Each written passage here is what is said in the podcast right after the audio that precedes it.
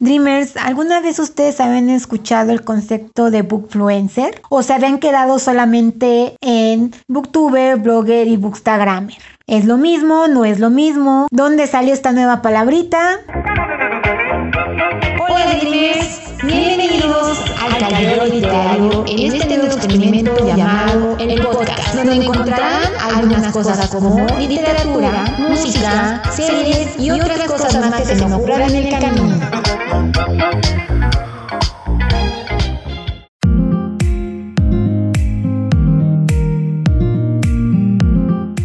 Hola Dreamers, bienvenidos al Caldeo Literario en este nuevo experimento llamado el podcast. Me da muchísimo gusto tenerlos otra vez por acá. Ya el cuarto episodio, qué bonito, ya el cuarto episodio. Cómo vamos creciendo poco a poco, ¿no? Esto es muy padre. Espero les hayan gustado los episodios anteriores. Ya saben que pueden dejarme todas sus sugerencias, comentarios, qué les pareció, qué no les gustó en mis diferentes redes sociales. Ahí estoy completamente abierta para escucharlos y ver todas sus sugerencias. En esta ocasión, creo que los dejo un poco confundidos con el intro. No se preocupen, los bookfluencers es exactamente lo mismo que un booktuber, blogger y bookstagrammer, solo que los engloba en general, ¿vale? Eso sería un bookfluencer. Digamos que ya no es un bookstagrammer, un booktuber, un blogger, bookblogger más bien porque nos llamamos así, bookblogger. Dices bookfluencer, pues ya tienes todo incluido, todo en uno, ¿no? Pero, ¿qué es esto? ¿Cómo salen? ¿Qué, ¿Cómo surgen? Voy a hablarles desde mi experiencia, ya saben que todo es tomado desde mi experiencia propia. Yo puedo decirles que como tal, yo, yo decido volverme un bookfluencer porque vamos a aclarar el asunto. Un bookfluencer sale desde el primer episodio del podcast, desde la primera entrada de tu blog, la primera foto en tu Instagram o el primer video de YouTube. Desde ahí te convertiste en un bookfluencer. Puede haber bookfluencers más grandes o más pequeños, pero todos por el simple hecho de tomarse el tiempo, sentarse, grabar, editar o hablar o programar ciertas cosas, referentes a los libros son bookfluencers. Y yo, como sabrán, empieza mi camino en el 2015. En el 2015 yo vuelvo a leer y les diré que yo me decido a ser bookfluencer desde el 2014. O sea, todo viene desde el 2014. ¿Por qué? Porque yo empecé a seguir a Booktube España. Yo no seguía a Booktube México, seguía a Booktube España. Qué cosa más ilógica, pero sí, tiene más presencia Booktube España que Booktube México, Latinoamérica o todos esos chismes. Entonces, al primer booktuber que yo veo es a Sebas Gemuret, al primer bookfluencer, ¿ok?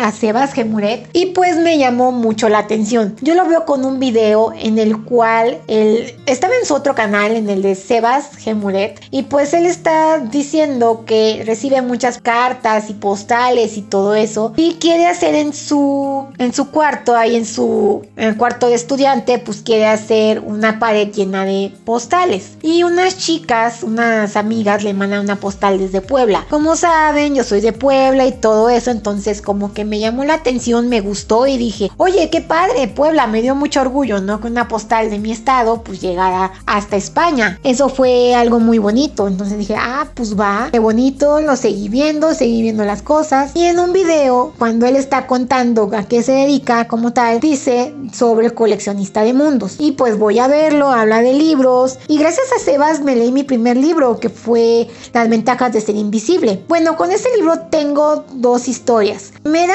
voy a una librería y veo el libro y sale Emma Watson y me causa curiosidad. Pero se llama Las ventajas de ser invisible en español. Entonces, después lo veo en el canal de Sebas, que es Las ventajas de ser un marginado, pero tiene un nombre diferente y la portada es muy diferente. Si recordarán en España sale con la portada solo de letras, no sale con la portada de los protagonistas de la película. Lo veo, digo, ¿será? ¿No será el mismo? No sé qué. Digo, Emma Watson, o sea, me causa curiosidad porque sale Emma Watson y pues Harry Potter, todo eso me llama la atención. Así que digo, Emma Watson, pues va. Y le pregunta al dependiente, oiga, ¿sabes sobre el libro Las ventajas de ser un marginado? Creo que el dependiente sabía de Booktube porque dice, ah, no es este. Las ventajas de ser marginado es en España, pero aquí en México la ventaja es invisible. Ah, ok, o sea, es el mismo, sí. prácticamente yo leo el libro gracias a Emma Watson y a Sebastián Muret. Pasa el tiempo y Sebas hace el book tag de Harry Potter y nomina a Andrew Rowling. Andrew Rowling dije tendrá que ver con Harry Potter, está J.K. Rowling y me pasa su canal. Me volví fan de Andreo, me gustan sus cosas, su iniciativa y digo, ¿sabes qué? Sí quiero ser, en ese entonces era booktuber, ¿no? Sí quiero ser booktuber, sí quiero dedicarme a esto y pues ahí empieza mi camino. Pero como les digo, ahora somos bookfluencers. Yo soy bookfluencer de la etapa 2015, porque ya Booktube a mi parecer se divide en tres etapas. La etapa de los grandes, o sea, la etapa de los grandes 2010, 2013 más o menos. Luego seguimos nosotros 2015 hasta el 2018 más o menos. Y a partir de 2019 hay una nueva ola. Hay nuevos canales de bookfluencers porque tanto tienen canal, tienen blog, algunos tienen podcast. Entonces son bookfluencers. Y pues les voy a ser muy honesta, yo nunca creí la palabra de booktube está muerto. En cierta forma, porque booktube sí está muerto, pero no en cuanto a los libros, no en cuanto a la creatividad, no. Está muerto en cuanto a quién es el protagonista de la historia. El protagonista es el libro, no somos nosotros ni las no es el libro. Entonces, como que te estés jactando ahí de que tienes no sé cuántos seguidores, pues como que no. Entonces, pero volviendo al punto, entonces, ¿a qué nos dedicamos los bookfluencers? Los bookfluencers nos dedicamos a promover libros. Tanto en mi blog como en mi canal, como aquí en el podcast, me dedico a promover la lectura. ¿Cómo? Muy fácil. Todo tiene una dinámica. Mm, primero pienso o me pongo a ver videos o pienso que puedo hacer yo para mi canal. Lo decido, hago mi resumen o hago mi guion para poder sentarme frente a una cámara y poder grabar. Y dirán ustedes, ah, qué fácil, yo también ahorita me voy a poner y voy a grabar un video. Pero eso viene un poco más atrás. ¿Por qué? Porque para poder grabar un video tienes que haber leído libros, tienes que conocer del género, del tema y de todo lo que te están hablando. Tienes que conocer de todo este mundo que es el mundo editorial y literario. No nada más es me siento y pongo todo esto. Así que me tomé, yo me tomé mi tiempo de sentarme, ver a los booktubers. Yo veía a los booktubers de España hasta el 2016 que desde aquí muchas gracias a Beyer Editoras empiezo a colaborar con ellos, empiezo a ver cosas, empiezo a todos estos shows y pues de cierta manera pues empiezo a conocer a booktubers de habla en español. Conozco y tengo amigos como Malik del canal para que leer. Bueno, con Malik llegué por sugerencia de YouTube, ¿eh? no fue así como que así. Malik, mi amiga Tan Medi, mi amiga Lupita Darangel, mi amigo Dani Bosé. Con ellos me empiezo a juntar por medio de, de esta editorial, pero también volvemos a lo mismo, también tengo amigos de la nueva generación. Por decir, Hércules del Santuario, de Anita de Home Books, mi amiga Dani de Oasis Literario, Lynn de Amante Literaria y personillas muy lindas que la verdad tienen un concepto muy padre con sus canales y todo eso. Entonces les digo, tanto es el proceso de siéntate, graba y todo y el proceso de conoce y ve porque un bookfluencer tiene que ir creciendo junto a la ola. Esa foto y los motivos que a mí me hicieron abrir mi podcast porque tienes que crecer conforme va todo esto de las redes sociales. Por eso, aunque no me gusta mucho hacer reels o hacer TikToks, pues aquí estoy haciendo todo el trabajo que conlleva todo este asunto, ¿no? Porque no solamente es el hecho de, ah, voy a grabar un TikTok, voy a hacer un video y voy a hablar a lo loco, no. Tengo que leer el libro. De hecho, no nada más leer el libro, porque a veces yo lo hago por curiosidad, pero en algunas ocasiones yo me pongo a ver curiosidades del libro, me pongo a ver cosas de los autores, etc, etc, etc. Y también cuando vas a eventos literarios como las FILS o la Encuentro Nacional de Booktube y todas esas cosas, pues te vas enterando de ciertas cosas también del ámbito editorial, del ámbito de los autores y todos estos chismes. Y también eso de colaborar con editoriales funciona mucho. Entonces, pues es desde foguearte tú solo hasta la ayuda que tú te llevas con los mismos bookfluencers hasta las editoriales. Y eso es muy bonito, ¿vale? Pero, o sea, mi camino, les digo, empieza en 2015. Yo sigo con las editoriales, sigo con las cosas y sigo a la par porque primero creé mi blog y ya después creé lo que es mi canal de Booktube. Prácticamente fue el primer día creo mi blog y al siguiente día creo mi, mi canal, ¿no? Entonces no fue como que tan difícil ni tan trabajoso el asunto. Y ya hasta ahora 2020 pues creo el podcast. Pero también he tenido mis redes sociales que es Bookstagram, que es Facebook, que es Twitter, que es Pinterest y ahora tengo el podcast, o sea Spotify. Porque nada más es el podcast. Si recordarán también tengo mi lista de lo mejor del mes. También tengo mi lista de lo que puse yo mientras hablaba en cierto episodio. no nada más es eso, también es llevar trabajo. Y no solo es el hecho de, ay sí, nada más es me siento, edito y vámonos. No, tuve que aprender a ocupar Camtasia Studio, que es el programa de edición que ocupo. Aprendí a ocupar Photoshop. Ahora tuve que aprender a ocupar Adobe Audition porque es lo que ocupo para el podcast y todo eso show. Pero también hay muchos amigos que me han ayudado en este proceso. Mi amigo Malik de Canal Para Que Leer, mi amigo Luis del canal The Starbucks, mi amiguito Chris de Clover Praise que lo conocieron en el episodio pasado. También hablamos mi amiguito Dani Bosé del canal Daniel Bosé. Muchos me han estado apoyando. También mi amigo Serge de Tijuana Ley y mi amigo George de Adictos a los Libros. Gracias a ellos estoy haciendo el podcast, ¿eh? Porque ellos me han estado ayudando. Porque, por ejemplo, ¿y cómo le hago para, cómo le hago yo para poder poner un podcast, no? Ah, ocupa tal cosa. Oye, ¿por qué no se ha subido el podcast? Por tal situación. Oye, ¿cómo le haces para grabar a distancia? Porque George es de Yucatán, de Mérida, y este Serge es de Tijuana, de Baja California, o sea, de extremo a extremo de el país. Y me dice, ah, pues es, ocupo tal programa, tal esto, tal el otro, tal allá, tal acá. Y queda muy bien, o sea, me gustó cómo me quedó mi, mi episodio, muy bonito. Entonces, también es una comunidad donde nos hemos ido apoyando, que es la comunidad BBB, que es la comunidad blogger, booktuber y bookstagrammer. Pero, pero, pero, pero, pero, también no es tan fácil, es como cualquier trabajo, vas a tener, porque eso sí, antes de entrar a ese punto, yo considero booktube, o sea, ser un bookfluencer es un trabajo, aunque mucha gente diga que no, pero tú tuviste que aprender, o sea, porque se no es un trabajo, porque uno no te pagan y dos no es estudiar, no te pasas no sé cuántos años en una universidad estudiando ni nada, simplemente es tu tiempo, porque es ver qué programas vas a ocupar, aprender a usarlos, saber qué es lo que se está haciendo, llevando, qué libros están de moda, cosas así, ¿no? O sea, te tomas tu tiempo para crear tus cosas. O sea, yo me tomé mi tiempo para aprender a usar Adobe Audition, o sea, me costó mucho trabajo. Ya voy en el cuarto, ya está como el tercero, ya me iba acoplando, ¿eh? Es buscar, es ver videos, es tomar cursos. No fue como tal curso formal, pero tuve que tomar un cursillo ahí que te viene en YouTube sobre Adobe Audition, sobre ah, Photoshop y todas esas cosas, ¿saben? Pero como les digo, hay gente que piensa que no es un trabajo, entonces yo diría que Booktube es un trabajo, bueno, un Bookfluencer es un trabajo porque te llevas tus horas editando, les digo, es leerte los libros,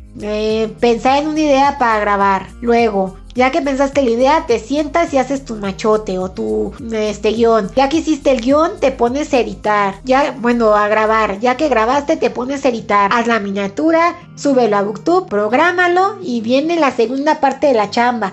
Booktube es un trabajo, bueno, ser bookfluencer es un trabajo que no termina. ¿Por qué? Porque ahora viene la parte de promociona tu video, promociona tu podcast o lo que tengas que hacer y aparte también date presencia en las redes sociales. Por ejemplo, yo con, si quieren pasen a mi Instagram, tengo, ya estoy empezando con mis retos de fotografía, entonces una foto de un libro para el otoño, un libro que tenga los colores rojo y negro, bueno, naranja y negro por lo de Halloween, ¿no? Un libro de terror, un libro de esto, un libro lo otro, un libro acá, un libro allá. Entonces, pues no es tan fácil, pero sí es un proceso divertido. Pero no te pagan, o sea, tienes que ser un bookfluencer grande como Claudia Booth, como Sebastián Muret, como Andrew Rowling, como Lewis Rima, para que te paguen. Espero algún día lograrlo, sería mi sueño dorado trabajar y vivir de lo que me gusta. Me gustaría muchísimo, pero Malik, mi amigo Malik de canal para quererlo lo ve muy difícil. Pero si Claudia Books puedo, yo porque no puedo, ¿no?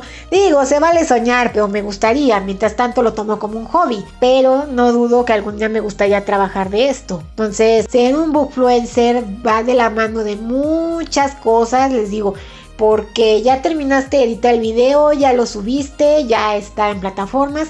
Ahora posicionate, cómo promociona lo estilo Y también es como cuando ven un featuring con algún artista, algún cantante. Ahora haz una colaboración como lo que hice yo con Chris o lo que he hecho con mis amigos ahí en el canal y cosas así. Tienes que darte presencia porque si no, no es tan fácil estar aquí. El mismo YouTube con su algoritmo que llevo 5 años y nomás no lo entiendo. Si alguien sabe de esto puede explicarme. Entonces tantas horas vistas, tantas horas en vivo, tantos no sé qué, tantos no sé cuánto, tanto esto, tanto el otro, tanto acá, tanto allá, no se puede, ¿no? Pero entonces tienes que hacerte visible. Les digo, colaboraciones, que las editoriales vean tus reseñas y te pongan como, ah, por si el caldo literario hizo la reseña de a Pepito le gustaba la comida, ¿no? Entonces ya la editorial como que te está haciendo un poco la chamba porque te está promocionando ella, pero si no tú tienes que hacerlo. Y es muy bonito, les digo, he conocido a personas geniales, mi amiga Lupita Dark Angel, mi amigo Moy del Radar Literario, mi amigo Luis de The Starbucks, mi amigo Emiliano de El Búho Geek, también las iniciativas es muy interesante porque este año incorporé, gracias a Diego Marca Páginas, lo que es el Julio Fantástico. También eso fue muy divertido, me gustó mucho. Como verán, es un camino un tanto largo, pero es más de perseverancia, porque si tú no te adaptas a los tiempos modernos como lo hacemos la mayoría, no vas a lograr aquí. Y también, como en todos lados, esto es, como les digo, puede ser un trabajo. Entonces, va a haber gente que te va a poner el pie, va a haber gente que va a hablar mal de ti, va a haber gente a la que le vas a caer mal. Y tú tienes que sobrevivir, van a ser pequeños golpecitos. Y vas a ver que la comunidad booktuber, blogger y bookstagrammer no es lo que tú pensabas. Pero si te gustan los libros y si te gusta lo que tú haces, no te va a importar eso. Porque si les contara, si les contara cosas que me han sucedido, dirían, Dios, ¿por qué sigues aquí, no? Digo, he oído gente que ha hablado muy mal de mí por cuestiones que se llaman no maduran, o sea, sí, pero vamos a hablar de cosas bonitas y cosas buenas. Entonces, también otra cosa bonita de ser un bookfluencer es cuando tienes a tus amigos escritores. Por ejemplo, mi amigo Emiliano del canal El Bogi, que es un escritor. No le doy nada de él, pero espero algún día hacerlo. De todas maneras, por el simple hecho de ser mi amigo en este caso, se los recomiendo. Mi amigo el Chascas, o sea, José Ignacio Valenzuela, he leído Mi abuela loca, mi tío Pachunga, he leído Pepito y la cadena más aburrida del mundo, he leído Hashtag y son buenos libros, ¿eh? Mi amigo Jaime Afonso Sandoval, ahora que he conocido a Toño Malpica, también he conocido autores internacionales, Dan Wells, Marisa Meyer, ¿quién más les gusta, no? Steven Chopsky, conocí a Celopan el año pasado, conocí a, conocí a Sebastián Muret, conocí a, conocí a Badelaira, conocí a esta Sarah Holland. He conocido infinidad de autores y eso es algo muy bonito porque puedes decirle, oye, me gustó tu libro, es muy bonito, es esto, es el otro y es acá. Y también he tenido la oportunidad de, gracias a esto, meterme a diferentes cursos. Este año me metí a un curso de escritura, entonces fue una cosa muy padre, me gustó mucho. Fue muy agradable, ¿saben? Aunque no quedara porque al final me di cuenta de que no estoy muy en la condición de la editorial. O sea, fue gracias a Editorial Diamante, saben que son libros de su pasión personal. Entonces, pues de cierta manera no congenio mucho con código de superación personal ni tampoco con la temática de la editorial porque se me hizo muy triste el hecho de que solo piensan en cosas negativas porque era mucho de suicidios era mucho de eh, violaciones secuestros y yo así de ay no las dinámicas porque me ponían a hacer tarea obviamente las dinámicas sean muy feas por ejemplo la última imagínate en tu lecho de muerte cómo vas a morir ay no o sea no no no no no no yo quiero algo más bonito feliz yo creo que no porque sea una temática triste, tú tienes que empatizar, ¿estás de acuerdo? Pero yo diría que es mejor un libro con el que empatices una cosa más real. Por ejemplo, la historia de un noviazgo muy padre, terminan, o sea, está el truene y ves el proceso de la chica o el chico, no sé, que vayan superando, ¿no? Creo que eso es algo más coloquial con el que todo el mundo puede estar empático, ¿no? O el hecho de que te en tu trabajo y no sabes qué hacer, o cosas así. Sé que ha pasado esas cosas tristes, pero no por ello tengo que empatizar, o sea, estoy consciente de eso, tengo tengo que cuidar. Qué malo que haya gente así, pero creo que yo empatizo con otras cosas, entonces como que ya no me animé mucho en ese aspecto, ¿vale? Pero les puedo decir que ser booktuber y bookstagrammer es una cosa, en este caso vamos a decirle hobby porque todavía no gano de ello. Es un hobby muy precioso, me gusta leer, me gusta preparar los videos, me gusta... Esto de estar hablando con ustedes aquí en el podcast me encanta ¿saben? Y mi camino, pues ya saben, empieza desde los cuatro años a leer y todo esto. Y gracias a YouTube que veo a Sebas y Van de Rowling, pues me animan y empiezo todo mi proceso lector y mi proceso de booktuber y bookstagrammer, ¿saben? Pero, pero no es tan sencillo. ¿Por qué? Porque en un país que la mayoría o solo el 10% de la población se dedica a leer, pues no es tan fácil posicionarse, ¿saben? Pero tengo mis teorías. Creo que la culpa la tiene como tal la Secretaría de Educación, o sea, la SEP, y en algunos casos los padres que empiezan con esos libros no sirven, la literatura basura, que tú no me debes leer cosas de superación personal, etc, etc. ¿Por qué? Porque la literatura en primera nos impone y dos, la literatura, la literatura es un hábito. Entonces, tú no puedes llegar en la escuela y, ah, si el niño ya sabe leer, entonces vamos a ponerle a leer otras cosas, ¿no? O sea, no va la, cosa por ahí. O sea, sí, aprender a leer y a escribir porque es muy necesario para la vida. Pues no, eso quiere decir que se va a leer un libro como El Quijote, porque eso es lo que sucede. Por, por ejemplo, les voy a poner esta historia. Yo me tromé mucho cuando fue mi primera vez de decirle no voy a leer a un libro, porque yo era mucho de las niñas que, obviamente en mis tiempos no había mucha literatura infantil ni juvenil. A lo más que llegaba a libritos de Disney o algunos libritos de Dios y esas cosas, ¿no? Porque no era muy propagado el literatura infantil y juvenil. Era más como para la escuela, ¿no? Tú tienes que aprender. Entonces, pues en una familia que casi no me compraban libros hasta la fecha, no son mis papás de comprarme libros. Yo en este caso, pues les digo a veces en el blog o en el canal, ay, es que mi papá me regaló este libro, mi mamá me dio el dinero, que yo no lo gasté en libros fue en otra cosa. Nunca voy a esperar ni nunca voy a pensar que mis papás me van a regalar un libro, porque no está en su naturaleza. Y más porque tengo unos papás que creen la tonta idea de que el libro de superación personal te va a ayudar más, pues obviamente no. Pero esas son otras historias. El caso aquí es que yo era una niña que me leía los libros de la SEB, los libros de Yo me adelantaba y me los leía, ¿saben? Entonces, pues era esperar y volver a repetir el libro y todo. Pero me acuerdo cuando iba en quinto de primaria, cuando nos pusieron a leer el diario de Ana Frank. Yo no soy nada de leer cosas bélicas, ni soy nada de leer de cosas con el holocausto, ni campos de concentración, ni guerra, ni no, no, no, no, no. Me dan mucho miedo. No soporto todo eso. Es algo que me da miedo. Entonces, pues de cierta manera, en esas entonces casi me da el issue porque tenía que leer el diario de Ana Frank. ¿Y qué sucedió? Pues fui corriendo a chillarle a mi mamá porque no quería leer y no quería cumplir con esa tarea. Mi mamá, ¿qué hizo? Fue hablar con la monja. Fue hablar con la monja. Ok, la monja dijo que no. Muy mal hecho por la monja porque me expuso ante el salón de que no quería hacerlo. Me puso otro trabajo y ya no presenté esa parte del examen. Pero a mí me dio mucho cringe. O sea, ¿Cómo era posible que yo, un amante de la lectura, hubiera dicho no a un libro? Pero después, ya en el 2017, me di cuenta que es muy válido. Es que yo antes tenía la creencia de que, oye, libro te cuesta, no son muy baratos, como para decir, sabes que no lo quiero leer. Pero conocí lo que son los intercambios de libros, entonces los trueques de libros, entonces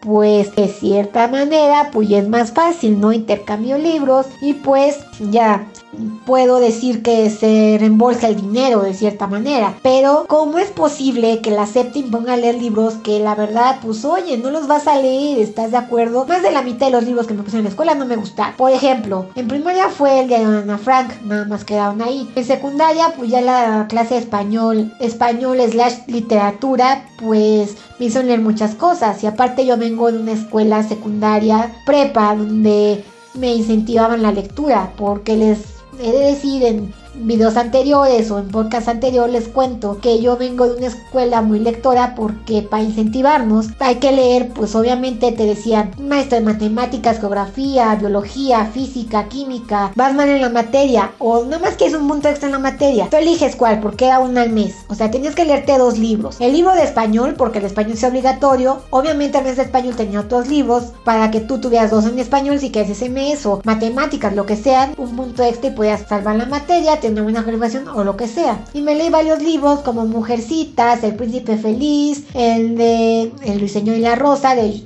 este Oscar Wilde. Me leí varias cosas muy buenas, pero por parte de la materia español, Dios mío, la SEP no quiere que este país se vuelva un país lector, porque son horribles las lecturas. A mi edad, o sea, tenía 12, 13 años y sí leía, pues no estaba leyéndome Harry Potter. De hecho, eso fue algo que me ayudó a hacer multitasking, porque vete el libro de la materia español, vete el libro para salvar la materia, pues sin matemáticas, y léete el que tú quieres leer que me está leyendo Harry Potter. A veces sí terminaba el libro, otras veces no, pero de cierta manera el caso aquí es que, ¿por qué te imponen a leer? O sea, es un hábito. Tú vas a agarrar un libro que quieras y lo vas a leer por una semana. Y de hecho, se recomienda iniciar con libros cortos o con mangas porque o con algún libro, por ejemplo, que tú ya viste la película, ponte a leer un libro que esté basado en una película que tú ya viste, ¿no? Pero no vas a sentarte y me pusieron a leer El Quijote, una versión para escuela, pero El Quijote, qué aburrido. Me van a leer Los Cantares del Mío Cid, vuelvo a decirlo, qué aburrido. Pero bueno, entre comillas, porque yo puedo decir que aburrido, pero otra persona ama los poemas de los Cantares del Mío Cid o le encanta Don Quijote, cada quien, pero en mi caso sí fue muy aburrido. Luego después me ponen a leer a Shakespeare, por Dios, he conocido a gente que le gusta Shakespeare, pero por otros lados, o sea, yo no puedo. Me dejaron leer o mi Julieta, Guacala, perdón, o sea, es opinión propia, ¿eh? No ven a creer, no porque yo diga Guacala es lo peor del mundo, o sea, cada quien, yo no soy la panacea, o sea, nada más es una opinión. Me dejaron leer Sueño una noche de verano de Shakespeare, de hecho hasta fuimos a ver la obra de teatro, también me leí, no me acuerdo, usted me en los comentarios. No creo si es Otelo o Hamlet. De hecho, el Rey León está basado en esta historia. Cuando el hermano del rey mata al rey para quedarse con el trono y todas estas cosas, ¿no? No me acuerdo si fue Otelo o Hamlet o algo así. Pero el caso es que me hicieron leer eso, me hicieron leer La Divina Comedia. En ese caso, La Divina Comedia sí me gustó. Una versión para escuela pero espero algún día leerme el poema de la Divina Comedia, sin tengo ganas. También me hizo leerme una cosa horrible. También eran como que temáticas por época, ¿no? Por ejemplo, venía Halloween, Día de Muertos, y leí un libro de relatos de fantasmas, o sea, What the hell with my teacher, o sea, what? Parecía más un libro como tipo Cañitas, ¿están de acuerdo? No he leído Cañitas, pero dicen que es la mejor obra de comedia de México, ¿no? En cuanto a literatura de horror, es la mejor comedia de terror que ha existido en México. Entonces ya se imaginan el grado de risa que da ese libro de relatos de fantasmas y todas esas cosas. Entonces fue muy raro. Paso a la prepa y me, ya, ya de ahí nos ponían por gusto propio. Bueno, entre comillas, porque tenía clase de literatura y luego en cuarto semestre se crea el club de de la escuela. Y ahí pues cosas muy geniales porque me leo el perfume, me leí un libro que se llama Operación Fuga de Cerebros, que es muy bonito, de la colección de vapor de CM, me leí el perfume, que es una cosa gloriosa, aunque me tardé en leerlo porque no soporté la parte en que, no me acuerdo cómo se llama el protagonista, se va como un retiro espiritual a las montañas, o fue aburridísimo. Pero, y por otro lado también, pues, para materia español me leí relato de Sherlock Holmes, me leí El Principito también, lo tuve que releer, me leí Las Mil y Una Noches. Bueno, no a decirles que de Las Mil y Una Noches no terminé de leerlo. También Moby Dick, pues Moby no nos leímos como dos capítulos y otro que no me acuerdo. Um, bueno, el caso es que la literatura no se debe de imponer, entonces pues por eso a los bookfluencers nos cuesta mucho trabajo llegar hasta la población, porque como te están obligando pues te da ya flojera, ya no quieres leer, te da miedo. También, o sea, ¿cómo quieren que alguien lea a Don Quijote si es un libro tocho de no sé cuántas páginas si nunca te has puesto el hábito de leer? Esos son hábitos, no puedes empezar, no quieras llegar a la cima cuando no sabes escalar, ¿no? Entonces creo que puedes empezar con un manga, con un libro cortito de una película que te haya gustado o algo así, ¿no? Creo que es muy bueno empezar con libros cortos, porque así sientes que lees mucho y pues vas empezando y vas avanzando y vas todo. Entonces, nuestro trabajo como bookfluencers o todas las partes es incentivar a que ustedes como lectores, como seguidores lean y también promover la lectura. Entonces, en este caso, lean lo que ustedes quieren leer y lean por gusto y créense el hábito de la lectura porque es muy importante. No se crean esas cosas de, ay, porque lees vas a tener buena ortografía y porque lees vas a ser una persona culta. No, señores, no va por ahí. Se lo dice una persona que ha leído casi toda su vida porque un tiempo dejé de leer y a la que nunca le fue bien en un examen de ortografía en la escuela. O sea, no. Eso de que vas a aprender mucho, sí, pero eso depende de cada persona, no porque leas un libro vas a aprender. Si a ti te gusta, tú vas a aprender, investigar y a buscar esas cosas y vas a aprender. Si el libro no te gusta y lo estás leyendo por obligación, obviamente no vas a aprender nada. O sea, sí me explico, o sea, no es de, ah, sí, porque ya es la panacea y voy a ser más inteligente y voy a ser culto. No, no, no, eso depende de cada persona, no depende del libro, ¿vale? Pero bueno, Dreamers, quise contarles un poquito de lo que es el trabajo del booktuber, book, bookstagrammer o en este caso que se engloba todo que es el bookfluencer, que es esta personita, o por ejemplo que soy yo en este caso, que hablo de libros, hago el bonito trabajo de incentivar la lectura, de promover la lectura y sigo con el hashtag de quédate leyendo en casa, porque aunque el semáforo vaya en naranja, la cosa está canija y no es así como que un buen año como para estar saliendo a la calle y estar haciendo fiestas y cosas. No, porque el país esté mal, no, simplemente la gente no cree en la, pandemia, entonces pues tenemos que fregarnos por toda esa gente, ¿verdad? Pero espero les haya gustado este podcast, bueno, este episodio un raro, un tanto diferente. Si es así, espero todos sus comentarios en mis diferentes redes sociales. Saben que tienen todo el derecho de hablarme, decirme, comentarme. Y que les digo, les mando un abrazo desde la sana distancia. Sigan las indicaciones y protocolos de salubridad, de salud y de todo eso. Y pues nos estamos viendo el próximo jueves a las 6 de la tarde en un nuevo episodio de este, el cardio literario, este nuevo experimento aquí en podcast. Y hasta la próxima. Adiós.